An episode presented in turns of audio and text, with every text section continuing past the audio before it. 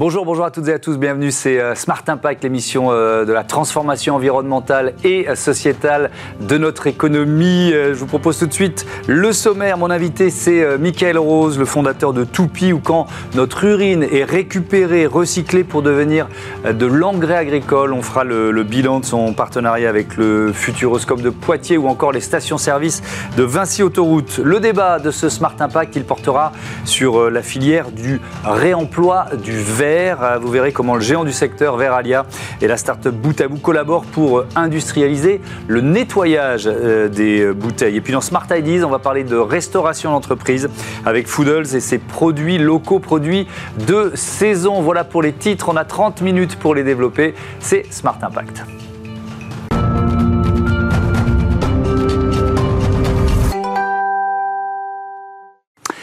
L'invité de ce Smart Impact est avec nous euh, en duplex, en visio, conférence. Bonjour Michael Rose, bienvenue. Euh, heureux de vous retrouver. Vous êtes le cofondateur, président de Toupie Organics. Je vous avais reçu euh, il y a un peu plus d'un an dans notre rubrique Startup. Je suis heureux de voir que l'entreprise grandit. On, va quand même revenir à la genèse de, de Toupie. Comment vous avez eu cette idée d'utiliser, de, collecter l'urine humaine pour en faire un fertilisant agricole? Oui, bonjour, merci pour l'invitation. Euh, bah, donc l'idée, c'est venu très simplement. J'avais déjà une société où je fabriquais des engrais euh, que j'avais créé en 2018, 2016, euh, pardon même. Et en fait, en fait, il y a un consensus scientifique mondial et, très connu sur le fait que les urines humaines doivent être recyclées si on veut pouvoir se passer d'engrais et baisser les émissions carbone de l'agriculture. Et en fait, pourquoi c'est pas déployé aujourd'hui? C'est parce qu'il n'y avait pas de modèle économique viable euh, sur le recyclage d'urine. En fait, prendre de l'urine et l'épandre dans un champ, que ce soit directement ou après avoir, concentré l'urine, c'est-à-dire avoir extrait euh, l'eau de l'urine, ça ne tient pas économiquement. Et en fait, on a réglé le, le problème en n'utilisant pas l'urine justement comme un fertilisant direct, mais comme un milieu de culture, un milieu de croissance pour faire pousser des micro-organismes et ces micro-organismes-là sont capables de remplacer des engrais avec efficacité et en étant beaucoup moins chers. Oui, c'est l'idée originale, elle est là, et, et même l'innovation, parce que ça a demandé de la recherche, du développement ah bien sûr, c'est euh, là euh, ben, ça fait quatre ans qu'on fait de la R&D euh, et c'est pas fini. Hein. On a une on a quasiment une dizaine d'années de R&D devant nous. On a énormément de souches bactériennes qui sont utilisables, qu'on peut faire croître sur base urine et qui sont capables de remplacer des engrais. Donc il y a énormément de de R&D, donc vraiment du développement en, amont, c'est-à-dire comment on fait pousser des bactéries sur l'urine en grosse quantité, et surtout après tout ce qui est réglementaire, c'est-à-dire ben, comment on on arrive à mettre sur le marché cette typologie de produits qui est totalement, euh, c'est des produits novateurs. Hein. On est les premiers au monde à avoir fait des biostimulants euh, fabriqués sur base urine. Donc ça a posé des questions réglementaires euh, tout à fait légitimes parce qu'on, enfin, il y a, des, des, choses dans l'urine qu'on est obligé d'enlever, comme les antibiotiques, pour pouvoir les commercialiser ces produits-là. Donc ça a été un parcours du combattant assez sympa, mais là on a, on a bien avancé avec l'obtention de quasiment une vingtaine d'autorisations de mise sur le marché déjà en Europe. Alors justement, c'était la question que j'allais vous poser par rapport à notre rendez-vous d'il y a 14-15 mois de mémoire. Euh, l'étape importante, c'est ça? Vous avez obtenu l'autorisation de mise sur le marché. Qu'est-ce que ça vous ouvre comme perspective? Alors, il n'y a, pas que ça, mais effectivement, ça en fait partie. En fait, on a une chaîne assez simple. Hein. On collecte de l'urine en amont, euh, on la transforme, donc avec un process biotechnologique, et ensuite on la vend euh, à des distributeurs. Donc sur la collecte, euh, on a énormément avancé avec plusieurs partenariats structurants, donc notamment avec le groupe Enigea et la filiale VCLOC, où on collecte sur quasiment tous les festivals français, donc des gros volumes d'urine. on a également signé un, un super deal avec le Futuroscope, qui équipe euh, l'ensemble de ces urinoirs, donc pour que les visiteurs du Futuroscope puissent participer, en fait. Donc ça donne euh, rien que sur le Futuroscope plus d'un million de litres d'urine récupérable, et aussi un deal avec Vinci Autoroute, où on a déjà équipé six aires d'autoroute avec euh, ben, urinoirs sans eau connectés à des cuves de collecte, et avec un, un deal en cours là sur une, une bonne quarantaine d'aires d'autoroute. Donc c'est extrêmement structurant pour nous. Et effectivement, en aval, on a obtenu donc une vingtaine d'autorisations de mise sur le marché, donc sur plusieurs produits et sur plusieurs euh, pays européens. Euh, et ensuite, on a commencé la commercialisation du coup, ce qui est, ce qui est génial, ça a commencé le fin d'année dernière, donc avec les premières livraisons en Belgique qui se sont faites euh, via l'intermédiaire d'un partenaire, une grosse coopérative agricole belge qui s'appelle la SCAM.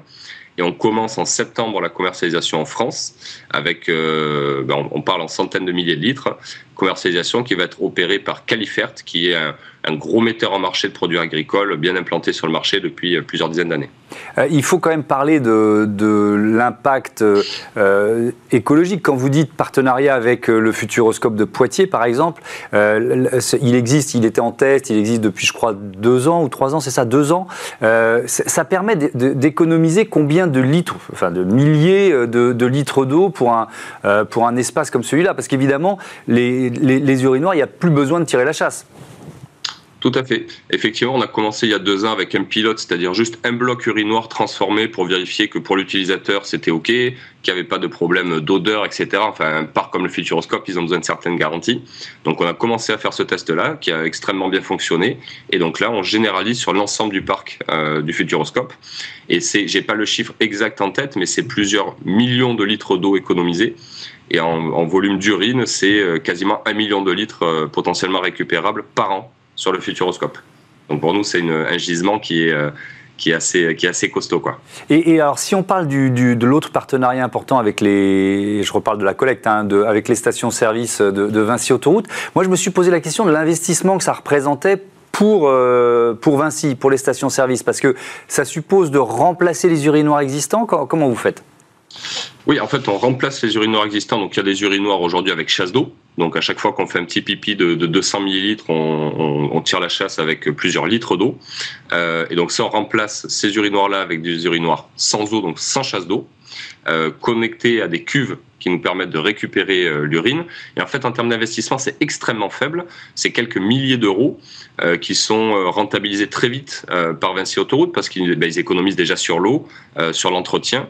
Et en plus, on peut participer à la transformation des toilettes grâce à l'ADEME, qui nous a hum, labellisé, on a obtenu un contrat impact euh, financé par l'ADEME à, hauteur de quasiment 4 millions d'euros, qui nous permet de, on d'accélérer sur la création de la filière de collecte d'urine.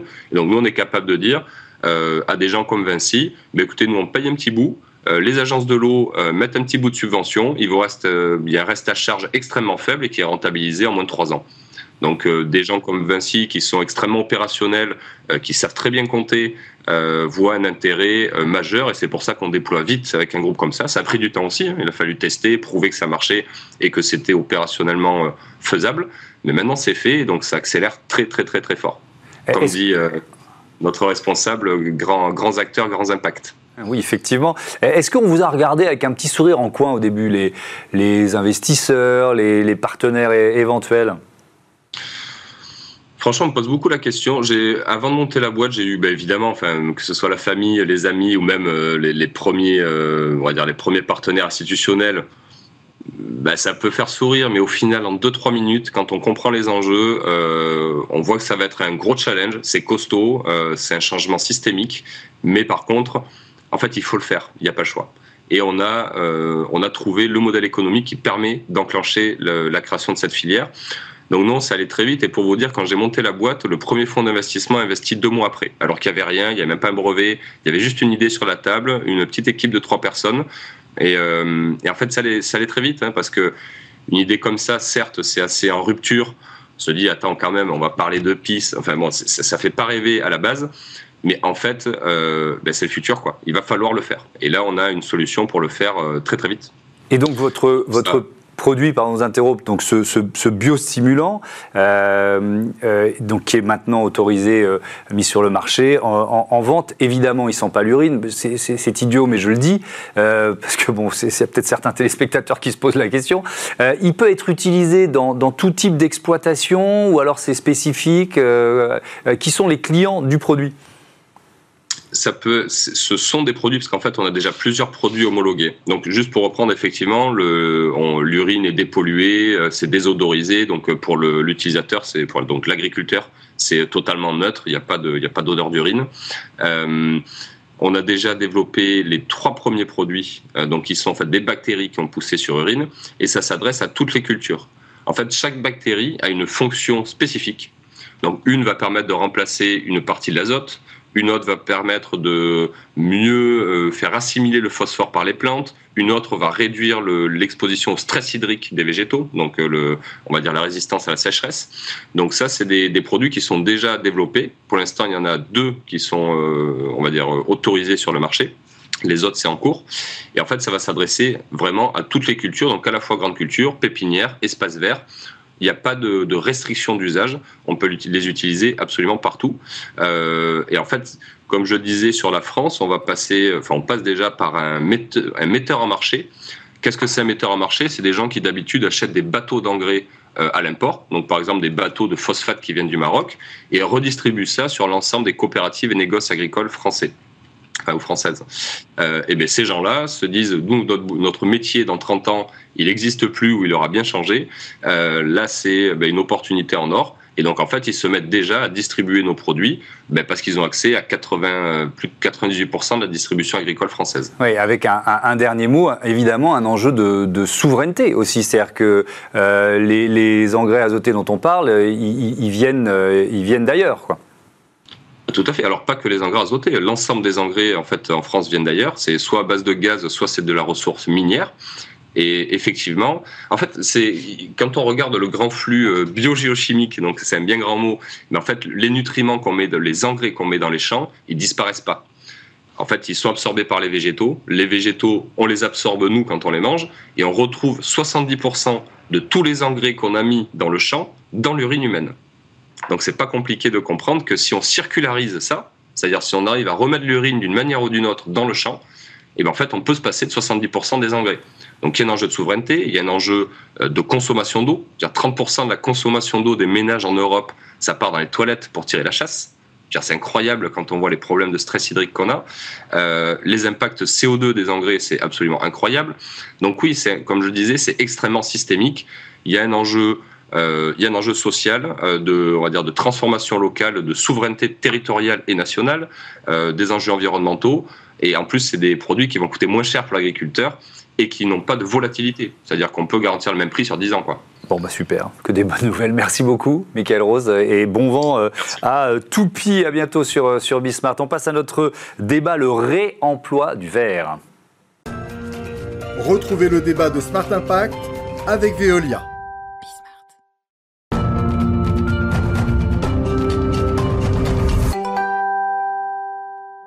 Le débat de ce Smart Impact avec euh, Marie-Astrid Gosset, bonjour. Bienvenue. Vous êtes euh, directrice marketing de Veralia France et puis avec nous en, duplex, en visioconférence, euh, Yann Priou, le directeur général de Bout à Bout. Bonjour et, bienvenue à, vous aussi.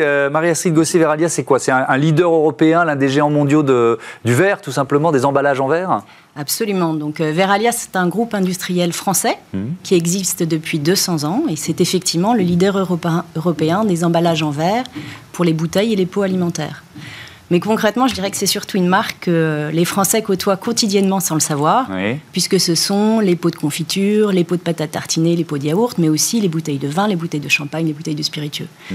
Donc, euh, en termes de chiffres, hein, on produit euh, à peu près 17 milliards de, pots et d'emballages chaque année dans le monde. Et un quart de cette production est réalisée en France grâce à nos sept usines verrières hmm. qui sont sur le territoire euh, français. effectivement, 17 milliards, plus de 17 milliards de bouteilles et de pots en verre. Euh, chiffre d'affaires 2022, 3,4 euh, milliards d'euros. Euh, donc ça veut dire des usines en France, des usines aussi dans d'autres pays. Vous êtes présent dans combien de pays? Nous sommes présents dans 12 pays et nous mhm. avons effectivement 32 usines réparties dans le monde. Et alors, la question de l'impact carbone du verre et des moyens de, de, le, limiter, on va en parler évidemment dans, un instant. Je me tourne vers Yann Priou Boutabou. Alors, c'est une start-up nantaise mais au départ, racontez-moi un peu l'histoire. C'est une association, c'est ça? Absolument. Au départ, Bout à Bout, ça a été fondé euh, par un collectif de, citoyens engagés en 2016 qui voulaient essayer de comprendre pourquoi on avait arrêté la consigne et la réutilisation des contenants en verre. Et puis, euh, de fil en aiguille, le dispositif a grandi et, on s'est transformé en entreprise pour pour euh, porter une dimension industrielle. Donc, Bout à Bout, qu'est-ce qu'on fait aujourd'hui? On fait trois choses. On accompagne les producteurs dans la transition vers le réemploi. Donc le passage à des, à des pots, à des bouteilles réutilisables. Euh, il y a tout un travail aussi d'accompagnement sur les étiquettes, sur, les, sur le fait que le, le consommateur ait l'information que le, que le produit qu'il consomme est, est, dans un emballage réutilisable. Donc ça, c'est notre, premier, euh, notre première mission. La deuxième mission, c'est de développer les circuits de récupération, donc que le consommateur puisse rapporter le contenant. Donc euh, beaucoup dans les enseignes bio, on travaille avec un, un, partenariat de longue date avec Biocop, avec des enseignes de la distribution alimentaire bio et, en vrac. Et puis de plus en plus, on se développe sur euh, la grande distribution. Euh, et puis un certain nombre de, circuits euh, de café, hôtel, restaurant avec des distributeurs grossistes. Donc là, l'idée, c'est vraiment de, proposer aux, consommateurs une solution pour qu'ils puissent rapporter ces contenants. Et, donc voilà. Et notre troisième métier, qui est le métier principal, c'est l'activité de collecte, de tri et puis de, lavage de, contenants. En fait, notre modèle est basé sur le fait de, de, laver, contrôler et remettre en marché les, les, les bouteilles et les bocaux en verre.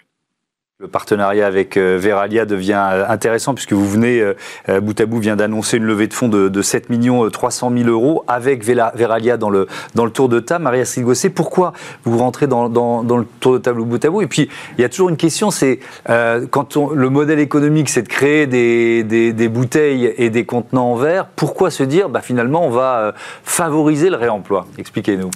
Bah, écoutez, d'abord, euh, je, reviens, je commencerai par notre raison d'être, mmh. qui est de réimaginer le verre pour construire un avenir durable. Mmh. Construire un avenir durable, ça suppose de recycler plus, et comme vous le savez, le verre est recyclable à 100% et à l'infini, mmh. mais aussi développer le réemploi.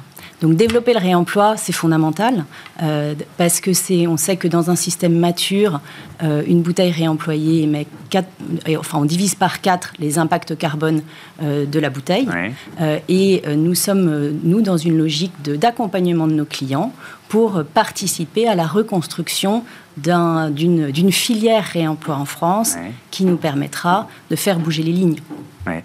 Et de, et, mais, mais, je reviens à la question initiale, parce que c'est toujours passionnant. Moi, je trouve quand une, en plus une entreprise euh, bicentenaire, c'est ce que vous nous avez dit, c'est quand même, on, on, touche presque au modèle économique de, de, de l'entreprise. C'est comme quand euh, une grande enseigne de vêtements de sport euh, dit, bah, on va peut-être passer à la location euh, et euh, voilà, et un abonnement plutôt que d'acheter un vélo à chaque fois qu'un enfant grandit. Vous voyez ce que je veux dire? C'est une question centrale, stratégique pour, pour un groupe comme le vôtre. Alors, tout à fait. Et, et c'est là que pour nous, on on, part de notre raison d'être et euh, nous sommes absolument convaincus que la boucle du réemploi est absolument complémentaire de la boucle du recyclage. Mmh. Et que nous devons explorer le réemploi, mmh. aussi parce que le matériau vert est parfaitement adapté mmh. au réemploi, hein, puisqu'il est inerte, ce qui veut dire qu'il n'y a pas de migration euh, en dépit d'un nombre répété de cycles de vie, ouais. euh, et qu'il est euh, transparent, facilement inspectable, résistant. Donc voilà, pour l'ensemble de ces qualités, on sait que ce matériau est très adapté pour le réemploi. Je, je vais poser à Yann Priou des questions sur l'usine.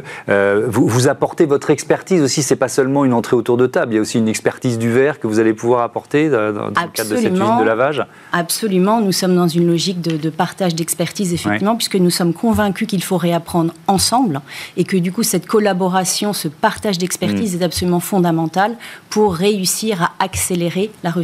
reconstruction de cette filière. Ouais. Alors Yann Priou, expliquez-nous, cette usine, elle, elle, elle, est située où elle va être située où euh, Quelle capacité C'est quoi le défi?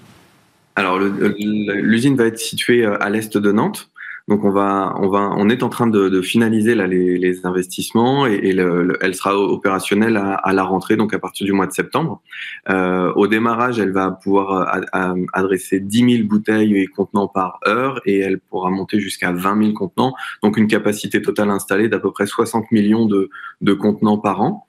Euh, ce qui en fera la, le site le plus, le plus capacitaire de France. En fait, les, les défis qu'on qu qu doit relever aujourd'hui, c'est euh, euh, forcément un, un, enjeu de collecte pour euh, développer le réseau de, de, de, récupération, mais après sur la partie industrielle, et c'est vrai que ça c'est très intéressant et appréciable de, dans la collaboration avec Veralia, c'est que notre enjeu c'est surtout de, de garantir que les contenants qu'on va remettre en marché vont être euh, sains et, et, et, que le consommateur va pouvoir les réutiliser euh, bon nombre de fois. Donc c'est vrai que là il y a un vrai partage de, avec les équipes Veralia sur sur des sujets de contrôle, de, de, de qualité pour pour garantir en fait la la, la, filière et, les, boucles de réemploi.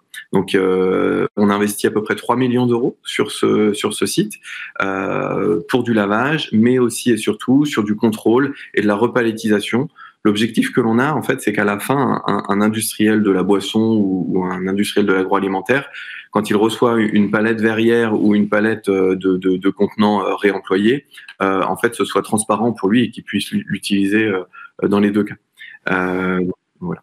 Il y a des enjeux, des défis compliqués à relever, Yann Priou, en termes de logistique aussi, quand on, quand on recrée une filière comme ça. Absolument. En fait, notre, notre enjeu, il est euh, sur la logistique de massifier. En fait, il y a, y a, y a une économie d'échelle. En fait, plus on plus on a de volume, plus on va réussir à, à optimiser euh, le, le, le, le, transport. Et donc, du coup, le modèle est environnemental et, euh, et économique. Euh, après, notre, notre gros enjeu aussi, c'est un enjeu de tri. On parle beaucoup de lavage quand on parle de réemploi, mais en fait, quand euh, nous, on, on, accompagne des producteurs, on essaie de travailler avec eux sur la standardisation. En fait, si chaque producteur et productrice utilise son contenant propriétaire, on arrive avec des milliers de contenants à, à, à trier et à, et à, garantir et à stocker. Et donc, du coup, là, on est sur des filières qui sont, qui sont lourdes à porter. Versus ce que l'on porte, nous, c'est plutôt une standardisation, une harmonisation. D'ailleurs, euh, il y a des travaux en cours avec euh, Citeo, l'éco-organisme Citeo, pour standardiser et, proposer aux, marques en fait des contenants euh, quel que soit le, produit, en fait, des contenants homogènes sur lesquels ils, pourront tous s'appuyer et les utiliser.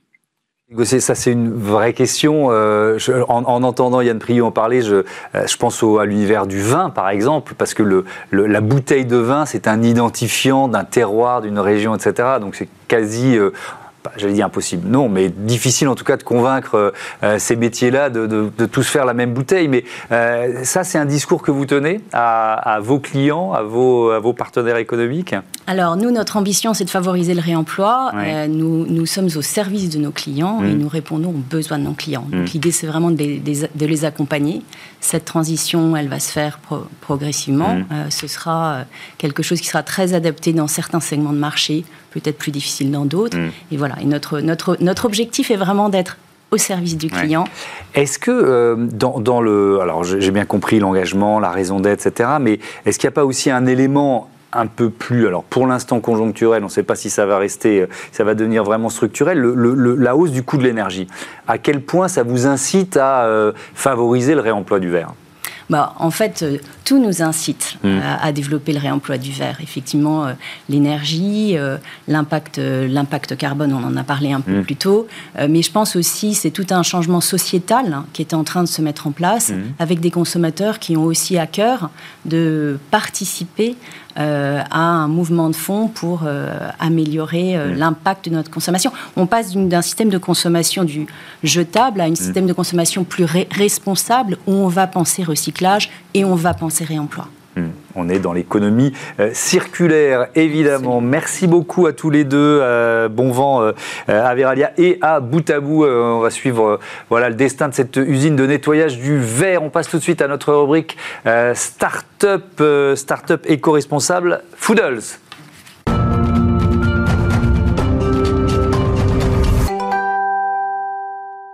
Smart Ideas avec Mickaël Ormancé. Bonjour. Bonjour. Bienvenue, vous êtes cofondateur, directeur général de Foodles, entreprise euh, créée en, 2015 avec euh, euh, Clément Bonhomme. Et avec quelle idée Racontez-nous. Alors, Foodles, c'est un service de restauration clé en main à destination des entreprises mmh. qui permet à ses salariés de se restaurer à n'importe quel moment de la journée à travers des repas frais, sains et de qualité. D'accord. Donc ça passe par quoi? Déjà des frigos connectés, c'était un peu l'idée de départ. C'est pas le plus important, mais c'est important? L'innovation de service, elle permet en fait à n'importe quelle entreprise de bénéficier d'un service de restauration. Mmh. Et l'innovation technologique, c'est en effet des frigos intelligents qui permet aux salariés de venir se restaurer à n'importe quel moment de la journée. Mmh. Ils vont devant le frigo, ils regardent le contenu du frigo, ils badgent via leur application mobile, mmh. ils se servent directement et c'est le frigo qui va comprendre les articles qui ont été pris par l'utilisateur et le facturer en conséquence. D'accord. Et, alors, bon, ça, c'est un élément important, mais ce qui est encore plus important, c'est ce qu'on va y trouver à l'intérieur de ce frigo et, quel choix vous avez fait. Euh, euh, par exemple, sur euh, le, choix des produits, produits locaux, produits de saison, des partenaires. Expliquez-moi comment à partir de l'idée de départ, vous, vous, créez un système qui est le plus, euh, le plus sain et éco-responsable possible. Vous avez raison de le souligner parce que, in fine, le plus important, c'est ce que le consommateur va trouver dans son assiette. Évidemment. Et si c'est pas bon, si c'est pas diversifié, mmh. si on n'est pas transparent sur les ingrédients qu'on va utiliser pour la fabrication du, mmh. du plat, bah, au bout d'un moment, les utilisateurs vont se lasser et vont se désengager de notre solution. Mmh. Donc en fait, euh, ça nous tient à cœur de sélectionner nos producteurs, nos traiteurs, nos partenaires qui vont fabriquer en co-création avec nos chefs R&D l'intégralité des recettes qui vont être proposées à nos clients pour garantir une offre de restauration de qualité diversifiée mmh. et plus important avec des choix pour tout le monde. Donc des régimes végétariens, sans gluten, sans lactose, pour que n'importe quel salarié dans une entreprise, quand il arrive devant notre service de restauration, bah, il trouve chaussure à son pied et trouve mmh. un repas qui lui correspond. Mais alors, est-ce que c'est si facile quand on dit euh, des, produits locaux et des produits de saison? Il faut trouver les bons partenaires. Alors, on a une charte euh, mmh. qu'on impose avec les partenaires avec lesquels euh, on travaille. Et comme on va vraiment co-créer les recettes, c'est-à-dire c'est nous qui avons la main sur les ingrédients qui sont utilisés dans la fabrication de nos mmh. repas. On n'achète pas globalement des produits sur étagère. On va vraiment les co-créer. Et ensuite, c'est des produits euh, qui sont euh, la propriété de Foodles mm. que vous retrouverez uniquement euh, dans nos services de restauration. Donc en effet, on va utiliser euh, des produits de saison. Donc la tomate, on l'utilise à partir du mois de juin jusqu'au mois de septembre. Mm. Et c'est tout par exemple. C'est juste un bon message. Redites-nous du mois de juin au mois de septembre. Exactement. Voilà, mangez pas de tomates en dehors de cette. Fraîche. Après, on va utiliser bien évidemment des coulis de tomates, des tomates bien sûr. tout au long de l'année. Mais, si vous voulez que vos tomates fraîches soient bonnes, c'est la, la saison. quand vous, alors là, j'ai vu que vous, vous ouvrez, je crois, une nouvelle région, la région Grand Sud avant de se lancer, euh, le, ça prend combien de temps pour justement trouver ses, euh, partenaires pour ensuite pouvoir euh, voilà, tenir la promesse de recettes fraîches, renouvelées, etc. etc. De se lancer, c'est-à-dire de se lancer dans une nouvelle région? Alors, le, ça prend entre 6 mois et 1 an. Globalement. pour identifier les, agriculteurs, les, traiteurs, les partenaires, c'est ça Pas forcément les agriculteurs. Généralement, on s'appuie sur le réseau de fournisseurs de nos traiteurs, qui connaissent bien mieux que nous le bassin mmh. local. Euh, et ensuite, euh, voilà, il faut à la fois trouver des clients et trouver euh, l'offre alimentaire mmh. pour qu'une fois qu'on a signé un client, bah, on ait en effet des repas à leur proposer. Ouais. alors il y a d'autres défis à relever. Par exemple, on, parlait de réemploi du verre dans le débat de, l'émission il y a quelques minutes sur le choix des, des, packaging. Qu'est-ce que vous avez fait? Des emballages, qu'est-ce que vous avez fait? C'est sûr que le, le, réemploi en tout cas est un mmh. sujet qui nous anime. Je pense qu'aujourd'hui on a plus de questions que de réponses. Mmh. ce qui est important de savoir, c'est que Foodle s'est très engagé dans ces sujets dans ces sujets sociétaux, dans ces sujets qui sont liés à l'environnement. On a mhm. fait le choix de devenir euh, société à mission mhm. l'année dernière. Et donc, en fait, ça nous tient à cœur de travailler euh, ces sujets-là. Mhm. Et notre ambition, c'est vraiment, en tant que, en tant que société qui est acteur dans euh, le secteur de l'agroalimentaire, bah, justement de, de, faire notre part et d'être acteur dans cette transition écologique qui est nécessaire. et ça, bien évidemment, ça passe par le choix des ingrédients, qui est d'ailleurs euh, la part la plus importante des émissions de CO2 dans nos Vous avez fait votre bilan, euh, On a fait notre bilan, exactement. Mm. On a fait notre bilan en 2020, on a fait mm. notre bilan en 2021. Et ce qui est intéressant, c'est qu'on on rapporte toutes les émissions de l'entreprise à l'échelle des nombres des repas, euh, du nombre de repas qu'on vend. Hmm. Euh, et pour vous donner un exemple, aujourd'hui, un repas chez Foodles a une émission de CO2 qui est inférieure à 500 grammes. Euh, et l'idée, c'est de se, se, comparer à d'autres services de restauration, que ce soit des cantines traditionnelles, que ce soit hmm. le restaurant que vous avez en bas de chez vous, que ce soit un repas à domicile.